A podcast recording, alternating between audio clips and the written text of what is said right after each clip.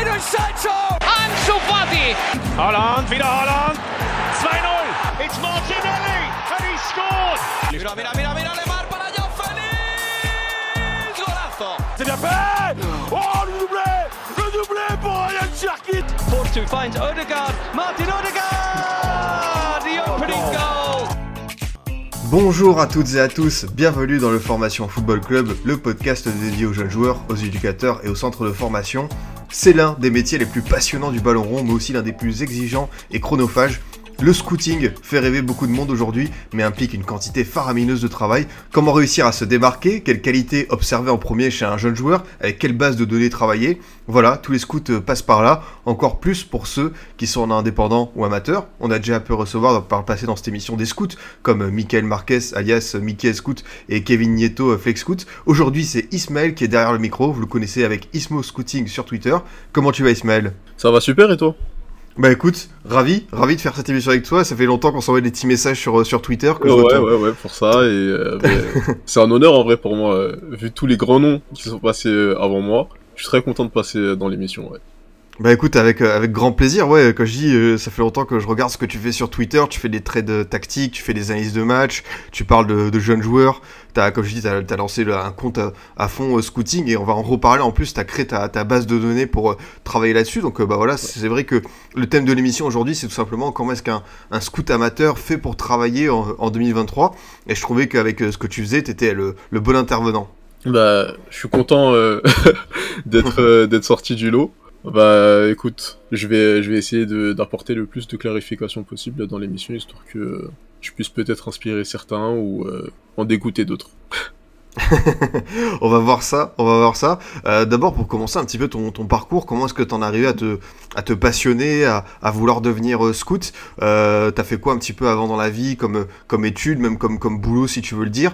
Et euh, c'est quoi un petit peu le, le déclenchement, je sais pas, de, de la flamme, de l'étincelle pour dire, moi aussi, j'aimerais bien faire euh, recruteur?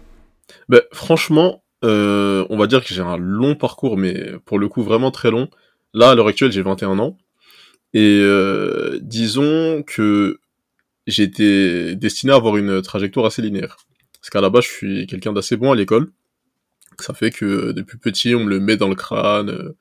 On me dit que je suis voix de longues études. Et le problème, c'est que après le lycée, il y a une vie. Il y a l'université. Et euh, l'université, il y en a qui s'en sortent et qui, le, qui, qui réussissent à brio, et d'autres euh, un peu moins. Donc moi, j'ai grandi en Seine-Saint-Denis. Et pour l'université, j'ai décidé d'aller à Toulouse pour, euh, pour étudier l'économie. Parce qu'ils ont une école assez réputée, etc. Et puis euh, en région parisienne, les écoles qui, euh, qui m'avaient accepté ne, ne m'intéressaient pas trop, donc j'ai décidé de partir. Problème, j'y suis allé, ça s'est bien passé au début, et puis le Covid est arrivé, avec euh, ce qu'on connaît, etc. Première année, ça se passe pas trop bien, étant donné que euh, je redouble. La deuxième année, euh, je reviens avec les idées un peu plus fraîches. Je viens avec euh, l'objectif de d'enfin euh, passer la, la seconde. Ça le fait toujours pas.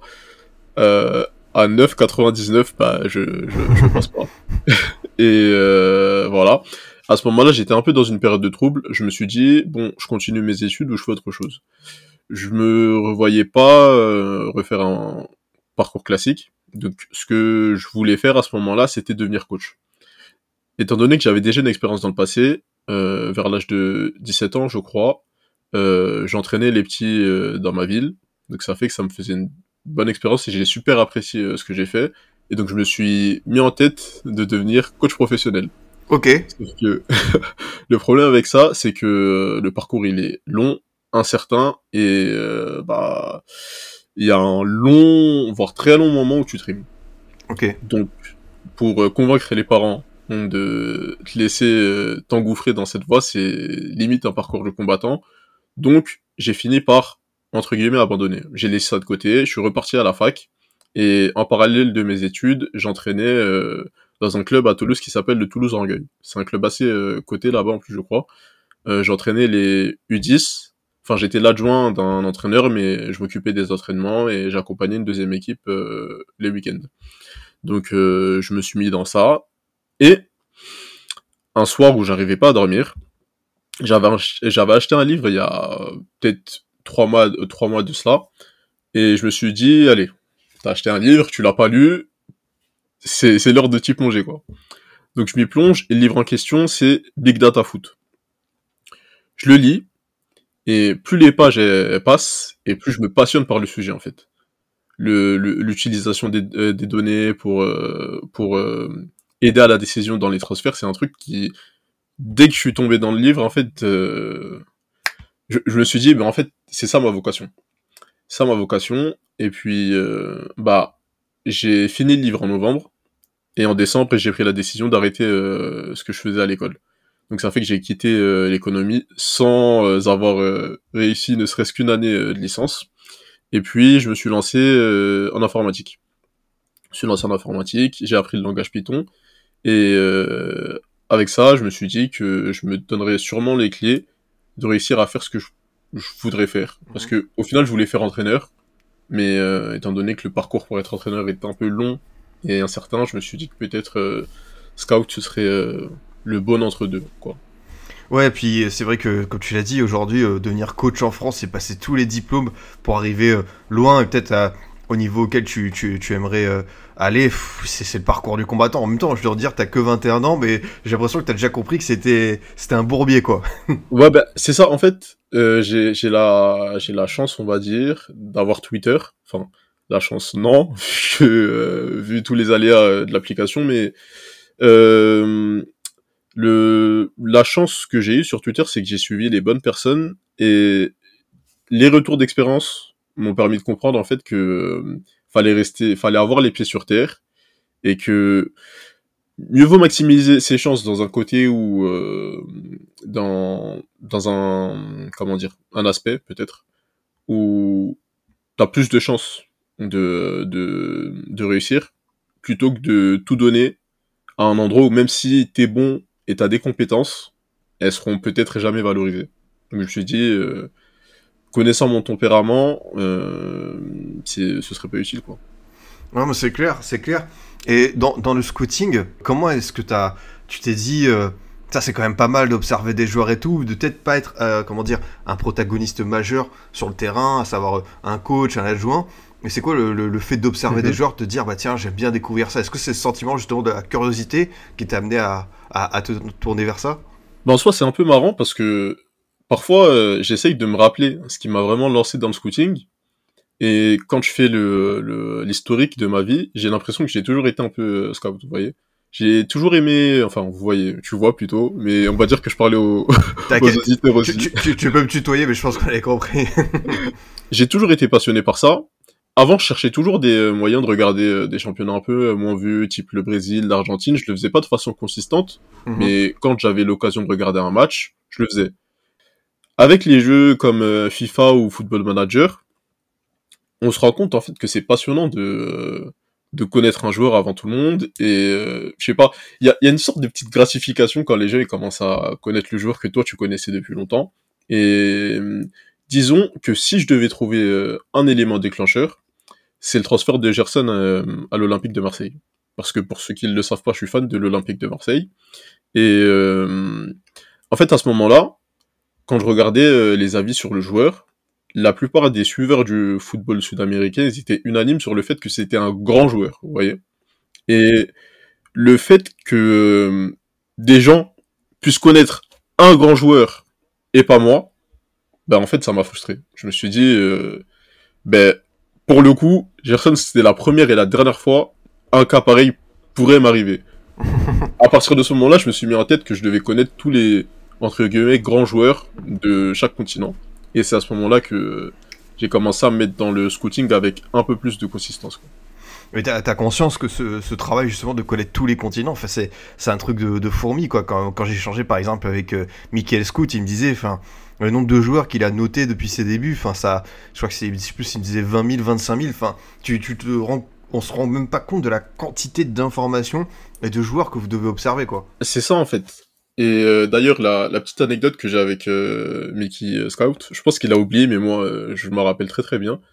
Étant donné qu'avant, j'étais un peu passionné par euh, le travail qu'il faisait, étant donné euh, ben, le, le, la lourde charge de travail qu'il a et le, le travail super qualitatif qu'il arrive à nous, à nous fournir en plus, je suis allé le contacter et je lui ai demandé en gros, bah, comment il fait et à quel moment il arrive à concilier sa vie professionnelle et sa vie personnelle, et, etc., etc. Et il m'a donné euh, énormément de conseils précieux et que j'utilise encore à l'heure actuelle et qui fait que euh, voilà, ben, j'ai beaucoup de reconnaissance envers lui. Mais maintenant, pour revenir euh, au... Tiens, juste, Mhm. avant que tu continues, c'est quoi les petits conseils qu'il t'a donné par exemple? En soi, ce qu'il m'a dit, c'est que euh, déjà, c'est un, travail qu'il faut pas faire si on n'aime pas vraiment le foot. Parce que on, on pense tous aimer le foot, mais à partir d'une certaine charge de, de, de, de match regardé, on, on décroche. Il, il, il m'a dit que pour faire ça, et en fait, il fallait savoir s'écouter parfois. Il y a des fois où on veut pas regarder euh, de match, et ben, il faut savoir lâcher. Parce que parfois, il y a la peur que les autres, ils, sont au courant d'un joueur et que nous, on, on soit pas au courant. Et puis au final, euh, ben, il n'y a pas vraiment de... de... C'est pas un drame, quoi, vous voyez Et donc, euh, c'est un petit conseil comme ça qu'il m'a donné, qui semble anodin comme ça, mais euh, je peux vous assurer que euh, sur le long terme, il fait la différence. Parce que au final, Scout, c'est vraiment euh, une course de fond et pas un sprint. Oh, ça c'est quand sûr. on- quand on commence dedans, bah, c'est- difficile de se rendre compte en fait. Et avec le temps, ben voilà. C'est exactement ça. Tu voulais poursuivre, du coup, je te laisse continuer euh, sur, ton, sur ton anecdote. Donc, ce que je voulais dire, je crois que c'était à propos euh, ben, de la charge de travail. Le truc, c'est que euh, c'est vraiment récemment que je suis venu euh, à la conclusion que je pouvais pas en fait continuer à suivre tous les championnats que je veux suivre. Et il fallait vraiment que je réduise mon champ d'action pour être le plus pertinent possible et le moins généraliste possible. Donc j'ai essayé de me, de me cantonner à sept championnats, de sorte à être un expert de ces derniers, même si parfois je, euh, je divague un peu. Et euh, bah en fait, euh, je dirais pas que c'est frustrant, mais ça allait en fait, ça allait, parce que quand je me suis lancé dans cette activité, le truc pour moi c'était de connaître tout le monde. Mais avec le temps, on se rend compte que on peut pas connaître tout le monde, mais il y a, on va dire, une sorte de passerelle entre ces deux mondes, c'est de pouvoir regarder les compétitions internationales de jeunes, ce qui permet en fait, euh, même de, de seniors en vrai, parce qu'en fait, ça permet de, l'essence même des sélections, c'est de regrouper les meilleurs joueurs de chaque euh, pays. Et donc, euh, en y jetant un coup d'œil, on peut rattraper entre guillemets le travail que euh, on pouvait pas en regardant des championnats euh, bien précis. Ouais, ça c'est une certitude. Et du coup, c'est quoi un petit peu ta, ta journée type? Comment est-ce que tu, tu fonctionnes? Est-ce que, évidemment, peut-être tu veilles tard le soir pour regarder des matchs? Peut-être qu'il y a des matchs en horaire décalé en Amérique du Sud? Ou est-ce que tu te les fais en, en replay? Comment est-ce que toi tu, tu, tu fonctionnes au quotidien pour ton boulot?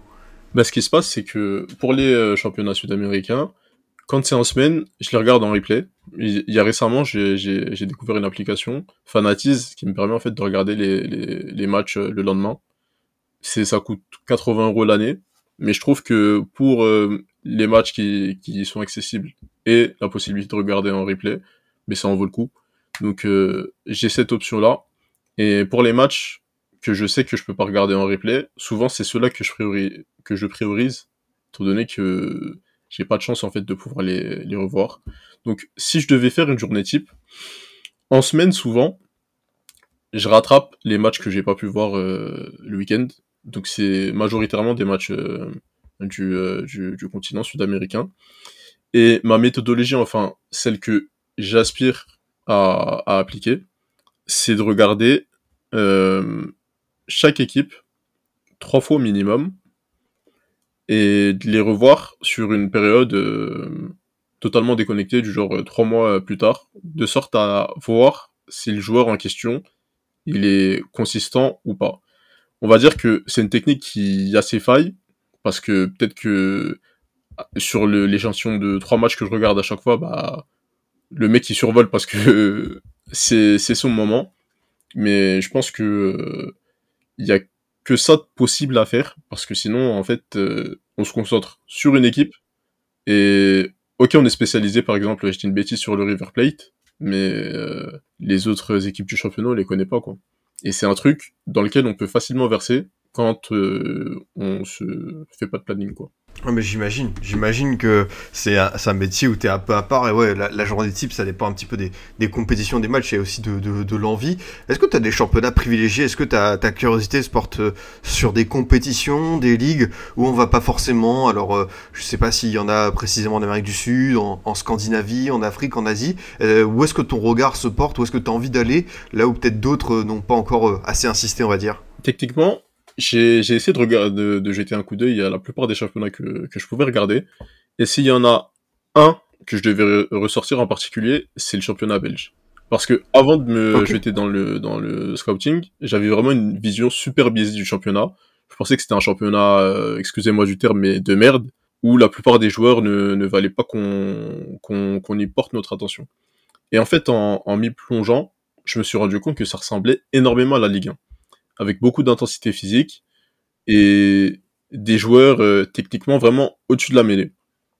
Et le championnat, euh, bah, au fil du temps, j'ai un peu de, j'y porte une grosse affection en fait parce que il, me rappelle la Ligue 1 déjà et c'est un championnat que j'affectionne beaucoup. Et en plus de ça, il y a beaucoup de joueurs talentueux.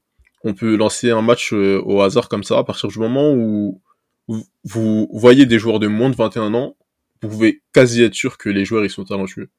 Et c'est quelque chose que j'apprécie beaucoup, parce qu'au final, euh, ça me donne pas l'impression de perdre mon temps devant un match, quoi. Parce qu'il arrive des matchs où on, on, le regarde et on se rend compte que les joueurs, ils en veulent pas la peine. Ouais, on est tous tombés sur des petites purges, hein, même en, en Liga et tout, mais c'est bien d'avoir changé ton avis sur le championnat belge. Et justement, euh, c'est vrai que dans ce championnat belge, il y a, y, a, y, a, y, a, y a un effet, un petit peu de hype, c'est vrai, mais quand on voit les performances des clubs en Coupe d'Europe, quand on voit, euh, on va dire, peut-être euh, tu sais, euh, l'apparition au très haut niveau de l'Union Saint-Gilloise avec euh, notamment un, un, un Mitoma la saison dernière Ah. ou un Boniface cette saison, c'est vrai qu'on a le sentiment qu'il y a, y a quelque chose qui se passe, tu vois. Je suis d'accord. Et pour le coup, euh, vu qu'on parle de la Belgique, parlons en même temps des Pays-Bas. Là, disons que c'est l'effet inverse qui s'est produit, parce que j'avais une, une, grosse estime du championnat néerlandais avant de le regarder.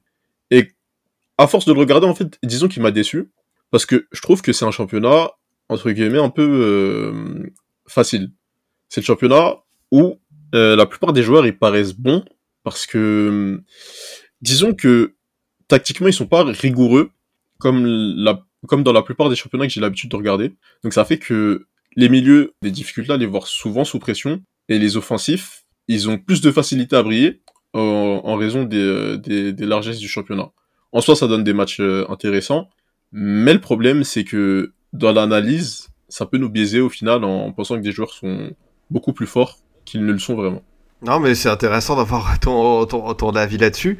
Est-ce que, euh, hors euh, de, la, la, Belgique, enfin hors de l'Europe, est-ce que euh, tu as commencé à parler un petit peu de justement de l'Amérique du Sud, tu as parlé de, de Gerson, est-ce que, euh, hors du continent européen, il y a des championnats pour toi qui vont être un petit peu émergents? Est-ce que tu devines un petit peu, tu sais, on a beaucoup parlé de l'Équateur après la Coupe du Monde notamment, est-ce que toi, tu as même la, la MLS hein, en vue de la Coupe du Monde mm -hmm. 2026, est-ce que toi tu sens aussi un, un championnat où quand tu vois des, des jeunes joueurs, des talents, tu dis tiens, celui-ci à l'avenir, ça peut être sympa, quoi. Quand euh, je, me, je, me, je me mets à regarder des championnats un peu exotiques, hors euh, de, de ceux qui sont mmh. connus comme le Brésil ou l'Argentine, celui qui me fait le plus cet effet, c'est le championnat colombien.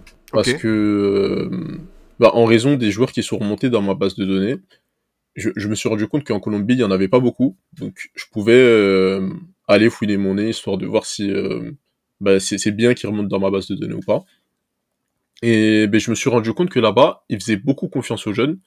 Et les jeunes, souvent, qui, à, qui ils faisaient, confiance, ils étaient vraiment prêts pour jouer à ce niveau-là. Et donc, je sais pas si euh, à l'avenir, euh, ce sera des, euh, championnats qui compteront dans leur région. Mais je sais en tout cas que c'est des championnats dans lesquels je peux, je peux me reposer en me disant, bon, là-bas, s'il y a un jeune qui commence à enchaîner des matchs, il faut que j'y prête attention parce que il y a beaucoup de chances que le jeune, au final, euh, il ait du talent.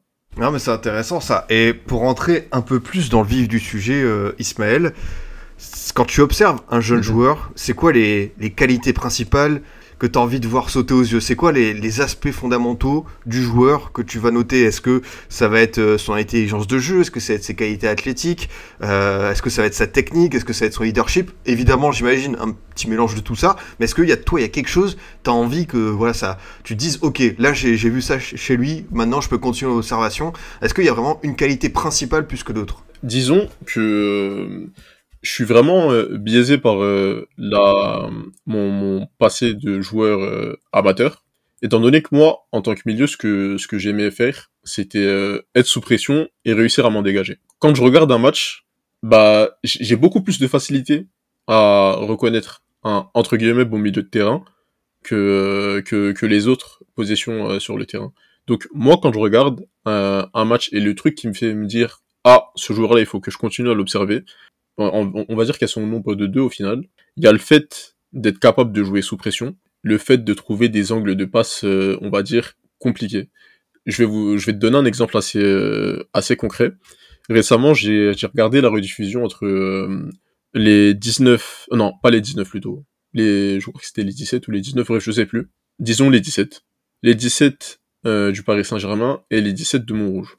Et dans ce match-là, il y a eu une action que la plupart ont, trouvé anodine parce que euh, j'ai j'ai un collègue que je suis là sur euh, Twitter qui l'a reposté et ça m'a fait fait sourire en vrai qu'il ait reposté parce qu'on on a pas parlé et lui et moi on a vu la même chose et ça nous a choqué. Quand il a reposté sur Twitter, ben la plupart des citations elles étaient en mode euh, il y a quoi de choquant dans la passe, c'est juste une passe dans l'intervalle. Mais en fait, ce qui ce qui ce qui ce qui saute aux yeux quand on quand on voit cette passe, c'est que je vais essayer de la décrire le, le, le, mieux possible. Ce qui s'est passé, c'est que euh, j'ai oublié le nom euh, du joueur, mais je sais que c'est un 6, et j'avais fait un tweet sur lui, donc c'est un peu euh, cocasse que j'ai oublié son nom. T'inquiète, il y a tellement de joueurs que ça arrive de, de zapper, non, t'en fais pas. il, il, a reçu le ballon, il s'est mis face au jeu.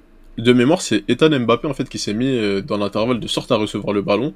Et avant qu'il lui donne, souvent quand je regarde un match, je parle avec moi-même et je lui dis donne-lui. Et ce qui est marrant, c'est que dès le moment où j'ai fini de dire lui, hmm. il a fait la passe. À ce moment-là, je me suis dit bon, lui il y a quelque chose, on va l'observer un peu plus euh, méticuleusement. Et au fil du mois, je me suis rendu compte qu'il était bon dans les récupérations, qu'il se plaçait souvent bien pour euh, pour intercepter les ballons, etc., etc. Donc, si j'ai deux qualités à ressortir, c'est la capacité à jouer sous pression et euh, le fait de trouver des angles de passe intéressants pour faire progresser le jeu. Tiens, petit aparté, euh, t'en penses quoi toi de Ethan Mbappé, vraiment le joueur de ce que t'as pu euh, observer? Franchement, déjà je trouve assez assez pathétique le, le déferlement de, de le, bashing ouais. Ouais, c'est ça, le bashing de d'Ethan Mbappé. Moi, de ce que j'ai vu de lui, je trouve que c'est un bon milieu de terrain. En fait, ce que ce que ce que j'apprécie avec lui, c'est que pour un milieu de terrain, il a de la personnalité, et moi, c'est un truc que, que j'aime beaucoup. C'est que c'est un, un milieu, il se cache pas. Il vient souvent demander le ballon dans les pieds pour tenter de faire avancer le jeu, etc. Là, ce que je vois avec euh, le Paris Saint-Germain, que ce soit avec les 19 ou les 17, il joue un peu comme, euh, disons, un meneur de jeu reculé.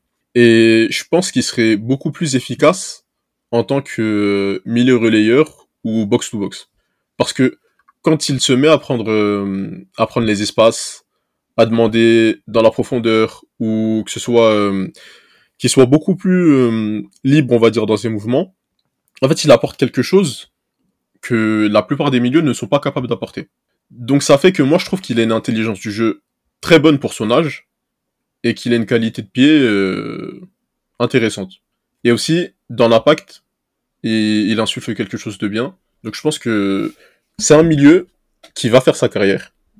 Et voyons euh, jusqu'où il est capable euh, d'aller. Quoi. Ben voilà, un petit avis objectif, ça, ça, fait pas de mal à prendre, surtout comme tu l'as dit, c'est vrai que c'est quelqu'un qui a pris assez cher sur les réseaux, et j'ai pas trop compris pourquoi, parce qu'en plus on parle d'un tout jeune joueur, évidemment, bah, tu le devines, quoi, l'étiquette Mbappé, le frère d'eux, on a envie de se le faire, mais pour le coup, de, ce que j'ai compris et vu moi aussi, enfin voilà, c'est quelqu'un qui, qui fait quelque chose de très honnête chez les jeunes et on va lui laisser le temps de se développer parce que voilà, c'est un jeune joueur, faut de la patience et on va pas, on va pas lui tomber dessus, surtout qu'il n'y a absolument pas de raison de le faire. Pour, euh, pour reprendre un peu notre discussion, euh, Ismaël, ce que tu as dit là, ce jeu sous, sous pression, et euh, cette, cette nécessité de, de, sortir la, la, la passe, est-ce que c'est quelque chose qui dépend, enfin, peu importe l'âge, c'est quelque chose que tu vas noter. Je m'explique. Est-ce que chez un jeune joueur, tu vas être plus indulgent ou justement parce que c'est, euh, on va dire, un adolescent, euh, un U17, un U19, tu vas mettre l'accent dessus pour dire, ok, justement parce qu'il est capable de jouer dans ces conditions-là, dans un petit périmètre, de trouver des angles sympas, lui, je vais le mettre au-dessus du lot. Justement, c'est bien que tu aies fait la, distinction parce que ça va me permettre de le faire pour, euh, pour la suite de la discussion. Ce que je fais en fait, c'est que pour quand je regarde des compétitions jeunes, ce que je regarde en priorité, c'est les intentions de jeu plus l'efficacité dans le jeu. Donc ça fait que s'il y a un milieu de terrain que je vois capable de jouer vers l'avant, même si euh, il va rater 3 4 passes, mais celui-ci je vais je vais le garder sous la main parce que je sais qu'il a le caractère pour jouer plus haut. Peut-être qu'il n'aura pas le niveau, mais je sais au moins qu'il a les intentions de jeu et euh, qu'il a les capacités pour le faire. Maintenant, dans un niveau euh, supérieur, disons, euh, en fait, disons qu'avant, j'étais plus tourné vers ce genre de milieu de terrain, et puis je me suis rendu compte qu'en fait, c'était pas le rôle de, de, de, tous les joueurs. Parce que il y a, y a un leurre, on va dire, quand on est scout, c'est d'uniquement se concentrer sur la performance des joueurs. Mais au fil du temps, je me suis rendu compte que euh, il était sûrement plus utile de, de prendre en considération euh, l'espace tactique dans lequel le joueur, euh, le joueur évolue, et surtout essayer de comprendre quelles sont les consignes du coach. Donc ça fait que il y a des joueurs, pour le coup, où euh, je vais être indulgent parce qu'en fait je me rends compte que c'est tout simplement pas ce que le coach veut de lui. Il y a des joueurs où il, a pu, il a pu apparaître dans, dans les notes que je fais d'eux. ne joue jamais vers l'avant, euh, est réticent à jouer vers l'avant, et souvent c'est des gros moins dans, dans ma façon de noter. Et puis, bah, au final, quand je prends du recul et que je le suis sur un plus long terme, je me rends compte qu'il en est capable, mais que c'est tout simplement pas ce qu'on lui demande. Donc en soi, la question, euh, elle est, elle est complexe parce que là, je vais, je vais te donner une réponse bateau, mais ça dépend du joueur, quoi.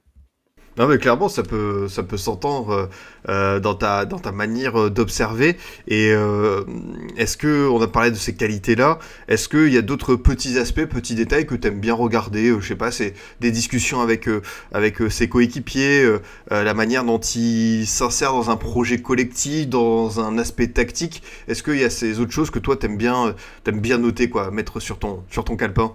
Disons que pour l'aspect mental, c'est, je pense à l'heure actuelle, un de mes axes de progression, parce que je suis pas euh, bon pour euh, pour euh, noter tous les petits gestes d'humeur ou les discussions entre coéquipiers, le fait qu'ils replacent l'un ou l'autre, etc. Mais s'il y a bien quelque chose que j'apprécie chez, chez les joueurs, c'est souvent la science de déplacement. Et c'est quelque chose d'assez récent chez moi. Il y a peut-être deux ou trois mois, je faisais pas vraiment attention à ça le fait de m'être un peu plus plongé dans la tactique, en fait, ça, m'a permis de ressortir ce genre de choses.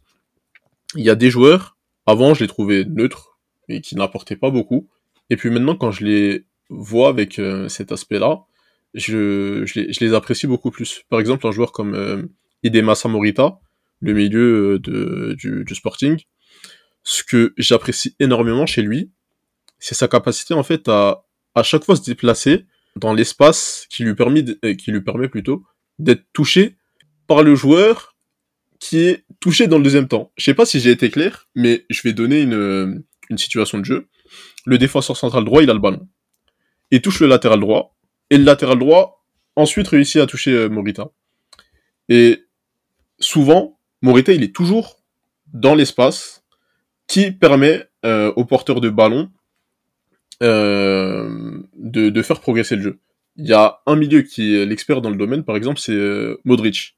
Souvent, Modric, quand on le regarde jouer, enfin, bon, je vais, je vais pas verser dans l'extrême. Techniquement, on, sait tous ce dont il est capable, et c'est souvent ça qui, euh, qui saute au jeu, aux, yeux plutôt.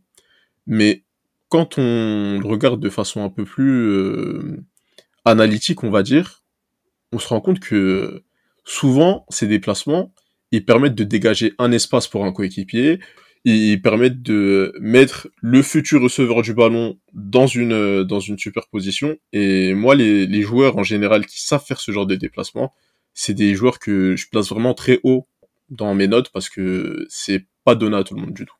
Non, mais je peux je peux le deviner et euh Après avoir fait euh, ce, ce travail euh, sur un, sur un match, comment est-ce que tu fais toi pour approfondir? Est-ce que tu vas vérifier immédiatement ce que tu as vu avec euh, des logiciels de stats euh, pour voir un petit peu voilà les, les- la, data tout simplement qui peut euh, t'épauler, te guider dans, dans l'observation d'un joueur? Est-ce que tu prends des renseignements sur le joueur, sur sa situation contractuelle, sur son entourage? Comment est-ce que tu fais vivre en fait l'après-observation? Souvent, ce que je fais, c'est que c'est un mélange des, des trois.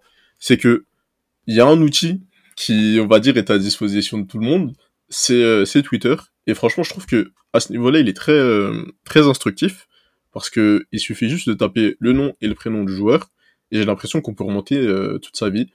Et ce qui est ce qui est euh, ce qui est on va dire très utile quand il s'agit de savoir ben, ce qu'il fait autour autour de, de- de- des terrains.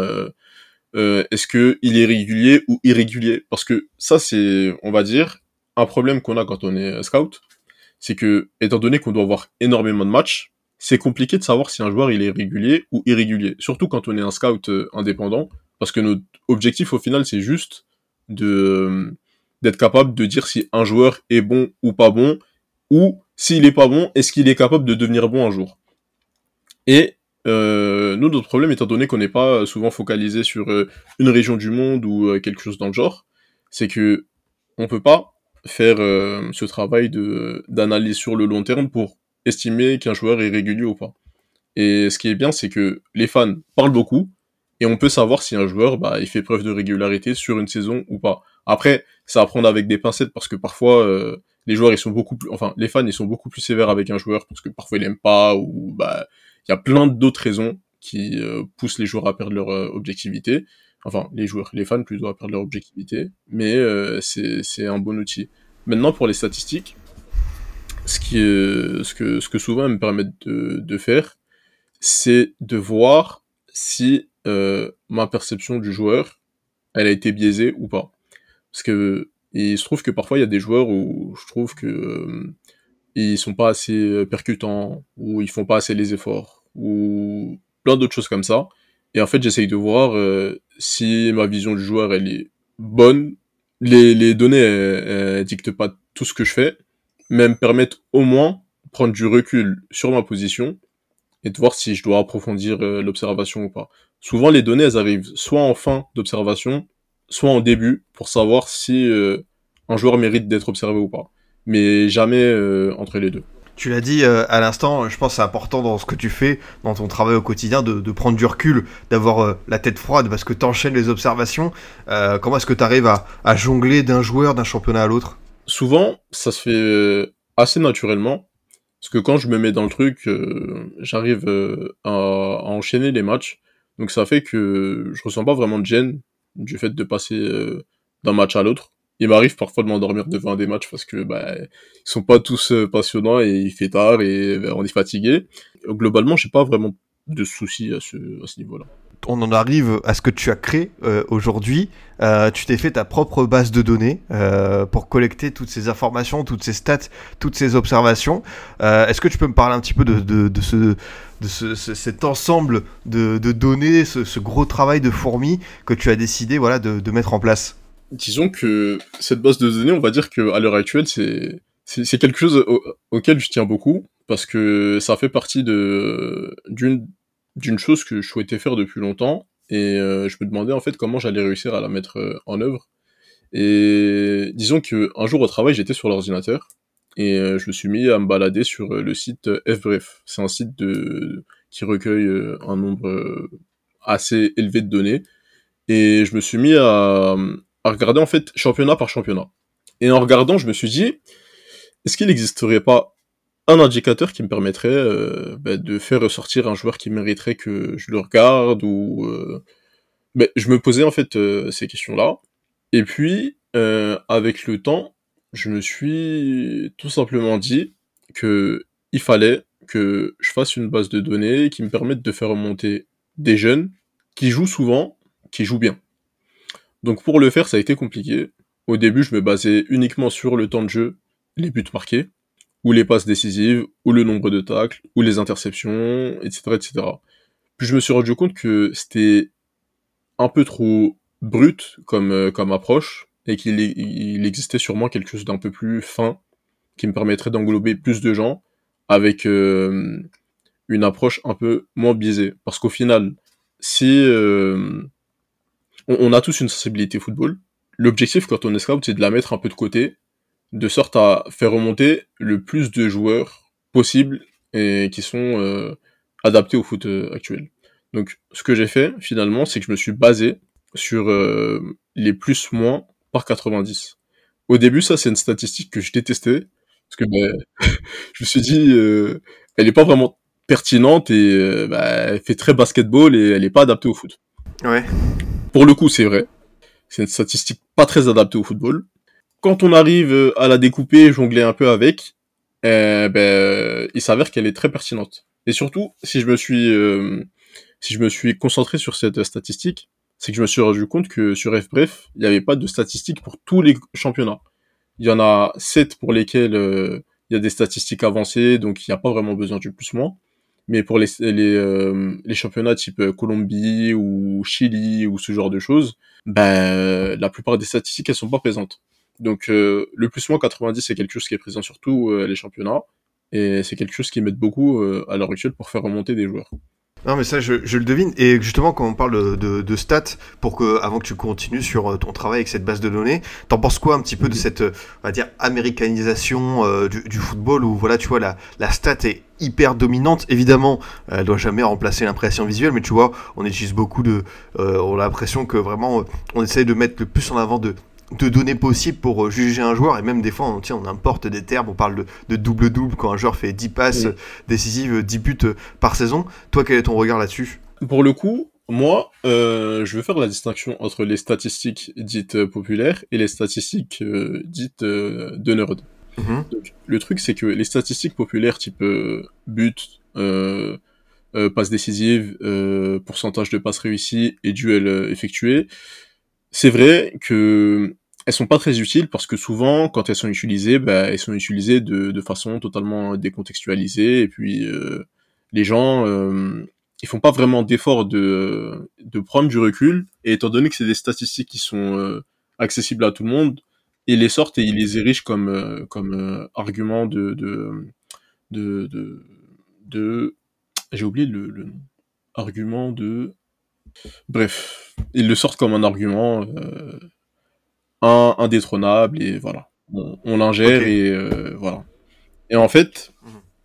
euh, le truc c'est que les statistiques c'est pas que ça. Pour le coup, moi je suis un peu un extrémiste des stats parce que la chose à laquelle j'aspire, c'est vraiment un modèle qui me permettrait de faire ressortir tous les joueurs qui méritent d'être vus et observés quel que soit leur profil, euh, quel que soit le championnat où ils jouent, etc., etc. Et moi, je pense que c'est une très bonne chose, parce qu'au final, euh, les matchs, ils engrangent un nombre de données très très élevé. Et je pense que le football, c'est un, sport dans lequel les moyens ils sont pas assez euh, mis pour que pour que les gens au final ils puissent bien faire leur travail. Parce que je trouve globalement quand on compare bah, au sport américain que le football c'est un sport dans lequel on sous-performe énormément, que ce soit dans l'utilisation euh, des données ou les décisions qui sont prises ou plein d'autres choses dans le genre. Et moi je trouve pas ça, je trouve pas ça correct parce que c'est une des choses qui euh, qui qui qui pousse à l'inflation du, de la valeur marchande des joueurs. Par exemple, quand on regarde un joueur comme euh, Moudric, c'est un joueur que j'affectionne, mais quand on regarde les 100 millions, je pense qu'un jour ou l'autre, il va finir par les rentabiliser. En tout cas, s'il est mis dans de bonnes dispositions euh, psychologiques et mentales, c'est un joueur qui a le talent pour. Mais je pense que dans un monde où les données sont plus utilisées, le board de Chelsea aurait pu se rendre compte que, bon, il est certes talentueux, mais 100 millions pour un joueur comme lui, pour l'instant, c'est trop. On peut regarder qu'il y a tel, tel, tel joueur qui nous coûterait beaucoup moins et qui serait tout autant, euh, euh, tout autant euh, utile à l'heure actuelle. Et je pense que les données euh, aideraient énormément à ce que le prix des, des transferts baisse, étant donné que ben, on se rendrait compte plus facilement des alternatives possibles. Ouais, je le devine totalement. Et, du coup, euh, cette base de données, euh, concrètement, comment est-ce que tu l'entretiens? Comment est-ce que tu rentres tes, chiffres, ton texte? Comment est-ce que ça se passe tout simplement la, mise à jour? Disons que j'ai deux bases de données déjà. J'en ai une euh, basée sur les observations que je fais, bah, sur les observations que je fais, que ce soit U17, U19, euh, les matchs que je vois en ligne ou sur le terrain, et une base de données en fait qui s'alimente toute seule. Donc pour la base de données qui s'alimente toute seule, elle est, bah, branchée entre guillemets sur euh, le site FBref et euh, bah je lui soutire toutes les données euh, que, je peux. Donc ça fait que là tous les joueurs qui sont sur FBref, ils sont présents dans ma base de données. Et ensuite, ben, je filtre. Je filtre en me basant sur des statistiques comme le plus moins 90 en faisant quelques ajustements de sorte à ce que bah, je prenne pas la donnée brute parce que brute, elle est pas très utile, mais en lui appliquant euh, des choses comme euh, la, la régularisation, ça me permet en fait de faire un système de, de notation et au-dessus d'une note, bah, le joueur il rentre dans la base de données. En dessous, euh, bah, je- j'estime qu'il est pas suffisamment bon, donc il n'y rentre pas. Et tu peux lui redonner une chance par la suite. Ouais, bien sûr. Ok. En fait, ce qui se passe, c'est que je pars de la base où ma base de données, elle doit être, euh, elle doit être euh, efficace à peut-être 60%. Une marge d'erreur de 40%, c'est énorme. Donc, c'est pas parce qu'un joueur il apparaît pas dans ma base de données que je lui offre pas de chance. Et souvent, ma base de données, au final, elle me sert beaucoup euh, à regarder vers euh, quel, euh, quel club m'orienter. Et ben, par effet ricochet, il, il se peut que je tombe amoureux d'un autre joueur et que ce joueur-là, je le note dans la base de données observation où les joueurs je les ai euh, observés pour de vrai quoi. Et comment est-ce que tu comptes euh, plus tard euh, t'en servir? Est-ce que ça peut te servir pour, euh, pour un CV, pour présenter ton travail? Comment est-ce que tu comptes faire fructifier tout ça? Techniquement, euh, bah, je vais je vais je vais te donner une anecdote. Euh, au moment où j'ai j'ai j'ai publié le tweet là sur ma base de données, il y a un recruteur de Copenhague qui qui m'a approché pour savoir s'il était possible bah, que je je je comment ça s'appelle que je développe la base de données que j'ai développée pour moi pour euh, le club de, de de Copenhague. En soi, ça ça c'est gratifiant parce que euh, Bah, fé- félicitations, hein, ça fait plaisir. non mais pour le coup Attends enfin avant de me féliciter. ah, d'accord, ok. Donc ce qui s'est passé c'est qu'on a discuté etc et je lui ai dit que je pourrais le faire avec euh, un, outil euh, comme Wisecout étant donné que euh, ils utilisent un truc un peu plus simple donc euh, il y aurait pas toutes les difficultés que j'ai eu à rencontrer en le faisant en me branchant sur FF. Sauf que le problème au moment où j'ai publié ma base de données elle était vraiment cassée balbutiement quoi. Donc ça fait que en me plongeant dedans, à l'époque je me rappelle, je pense qu'il y avait 500 joueurs à suivre et bah, 500 joueurs c'est bien, mais je me suis rendu compte que les 500 joueurs qui étaient à l'intérieur, ben allez, il y en avait euh, 20% qui qui qui qui valaient le détour et le reste il il valait pas grand chose parce que en regardant dans les championnats que je regarde etc, ben je me suis rendu compte qu'il y avait des joueurs qui étaient là alors que bon pour les avoir vus jouer, ils étaient pas, ils étaient pas top. Euh, au fil de la discussion, il m'a demandé euh, si je pouvais lui envoyer les joueurs à suivre dans le championnat danois.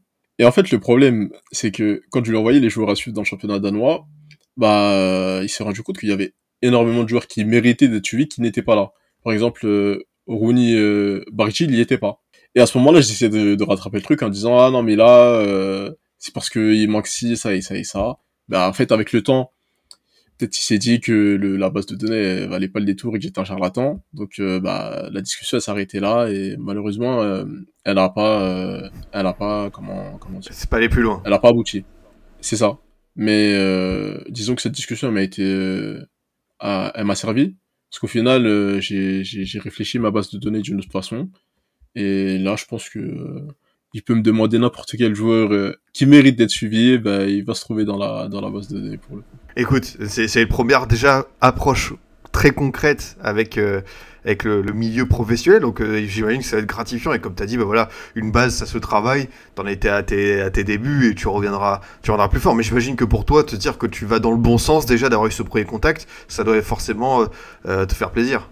C'est ça, c'est ça. Et étant donné que sur Twitter, on va dire que la concurrence, elle est, elle est forte. Il y a beaucoup de, de, scouts très talentueux qui, qui, bah, qui peinent à trouver leur place dans le, dans le monde professionnel, je me suis directement dit qu'il fallait que je trouve quelque chose pour me, pour me, pour me démarquer. Et j'ai de la chance d'être dans des, dans des études euh, en informatique. Donc j'essaye en fait d'appliquer ce que, ce que j'apprends en cours dans, euh, dans ma passion. Et euh, là, pour le coup, j'ai, j'ai, on va dire que j'ai vraiment finalisé la façon de faire remonter des joueurs avec du potentiel qui mérite d'être suivi.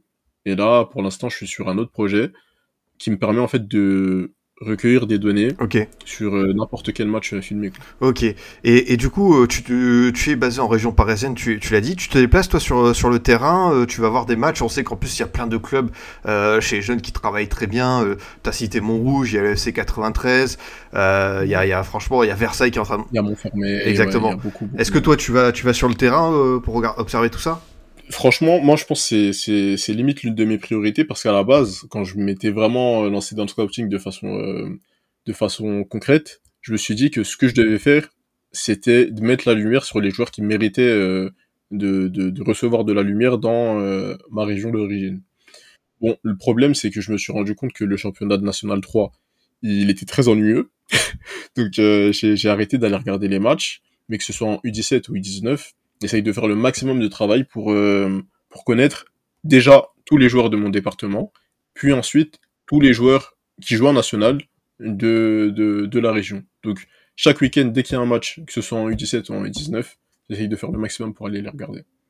Quel est ton avis, toi, du coup? On a déjà fait euh, un, un sujet dans cette émission sur, sur l'île de France et son vivier. Toi, comment est-ce que tu le vois? Parce que on a le sentiment que, tu vois, on est sur une ère un peu, un peu d'opulence, quoi. Il n'y a jamais eu autant de, de, quantité, de qualité, que il y a beaucoup, beaucoup de monde qui travaille. Et toi, justement, quel est ton regard là-dessus? Justement, euh, comment est-ce que tu observes des jeunes qui peuvent se, se démarquer, se distinguer au, au milieu de tout ça?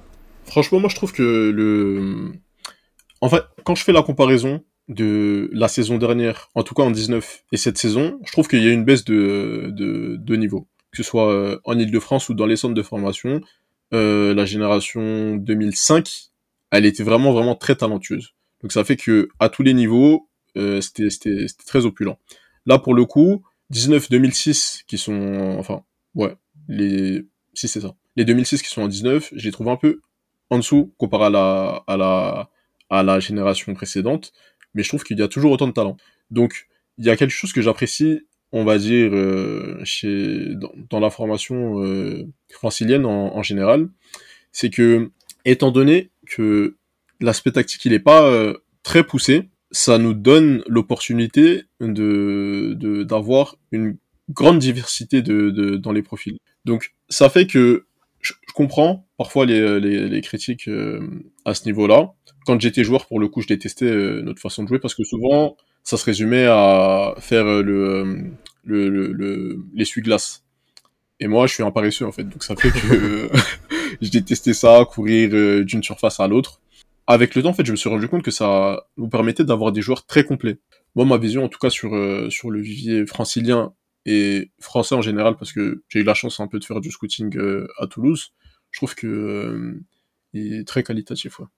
Non, mais c'est bien d'avoir un, un regard là-dessus et, et ton avis. Tu as dit que tu faisais des études en informatique. Qu'est-ce que tu as envie de faire plus tard? Est-ce que c'est vraiment euh, cette volonté de, comme on dit, de percer dans le milieu, de devenir un scout professionnel?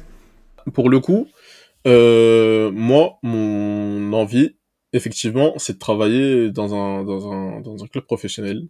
Mais avec le temps, je me suis rendu compte que, euh, que c'est pas vraiment cette voie que, que je voulais. Parce que je suis quelqu'un qui aime prendre des décisions. Et ben, à force de, de, de me documenter à propos du travail, etc., je me suis rendu compte que c'était un travail assez ingrat dans les clubs euh, professionnels quand on n'est pas décisionnaire. Souvent, euh, on fait des tonnes de rapports inutilement. On va dire que moi, mon ambition à terme, c'est vraiment prendre la tête d'une cellule de recrutement et de donner les directives ou euh, ce genre de choses. Mais si ça pour le coup c'est pas possible, je me verrais bien être euh, data analyst ou data scientist. Ah, c'est vrai que c'est aujourd'hui, comme tu l'as dit, avec euh, cette ouverture euh, à la, big data et, et la manière dont on manœuvre les statistiques, c'est vrai qu'il y a aussi ce- cette possibilité euh, d'être un, analyste avec toutes ces données. Et, justement, s'il y y a un jeune qui nous écoute, qui a peut-être envie de devenir scout ou data analyst, qu'est-ce que tu lui conseilles en premier, à ton tour, de- de- d'inverser le, le rôle de Michael Scout? Si toi, tu avais des petits, des petits avis, des, petits indices à distiller Mais pour le coup, moi, si j'ai un conseil euh, vraiment primordial à donner, c'est de regarder des équipes qu'on aime avant tout. Parce que euh, souvent, quand on a l'envie de se, lancer dans, cette fonction, ce qu'on veut faire, c'est de regarder euh, des équipes totalement inconnues, qui ne disent rien du tout. Et... Mais le problème, c'est que le match, il nous passionne pas. Et on finit vite par se dire, ah, en fait, non, c'est pas mon truc, j'aime pas, etc. Alors que il faut vraiment commencer petit. Et puis, étant donné que l'appétit vient en mangeant, aller beaucoup plus loin. Faut pas se presser en se disant ah non il faut que je connaisse tous les joueurs du Brésil etc etc. Mieux vaut d'abord commencer par connaître la Ligue 1, puis ensuite aller connaître euh, enfin la Ligue 1 si vous êtes français, mais votre championnat local, puis après euh, s'intéresser euh, à d'autres championnats ou des championnats que vous aimez bien tout simplement quoi. Et pour l'observation, s'il y a un conseil que je peux vous donner, c'est euh, de pas verser dans la caricature de tout noter. Parce que moi, c'est un truc que je faisais au début, c'était que euh, la plupart du temps, euh, bah, des, des passes anodines, je pouvais me mettre à les noter. Et puis je me retrouvais avec des carnets euh, gros et que je devais changer euh, limite tous les mois parce que bah il y avait plus de place. Puis avec le temps, ce que je me suis dit, c'est que faut pas dénaturer le sport et euh, il faut l'analyser comme il est.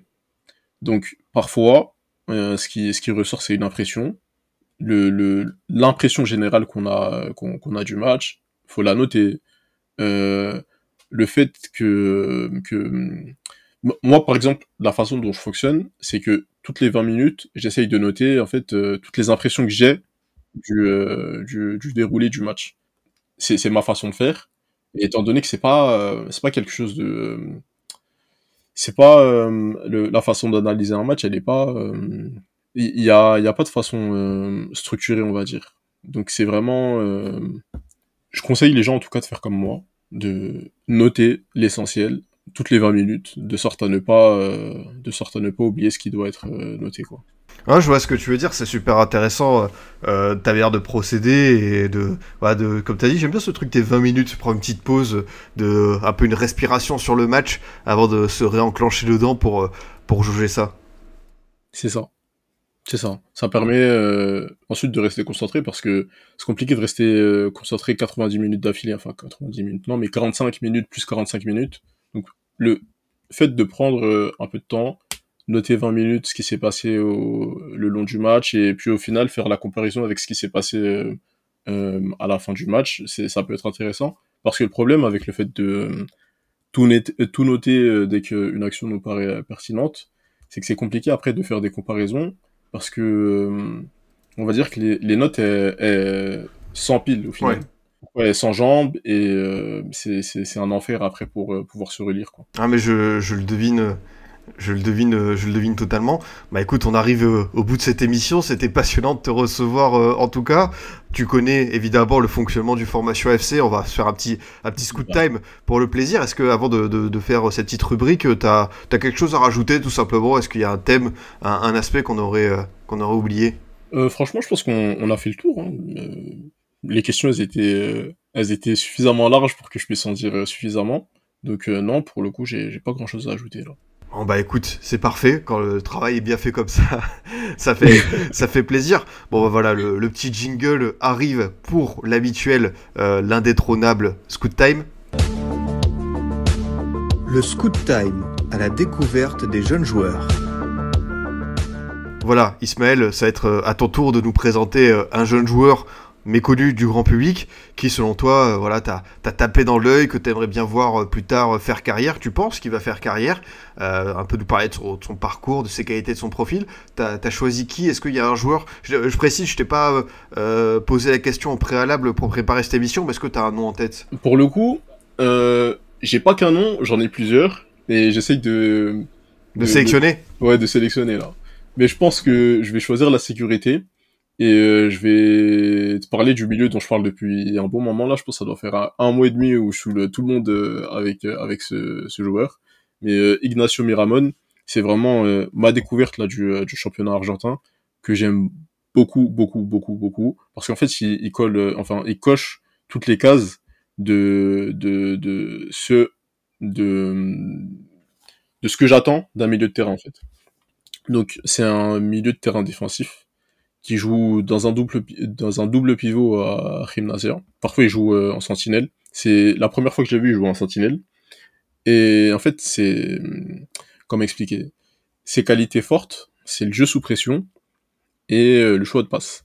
Pour le coup, dans ses passes, il manque de précision pour l'instant, mais il a une certaine inspiration qui fait que pour moi, il peut atteindre le haut niveau européen.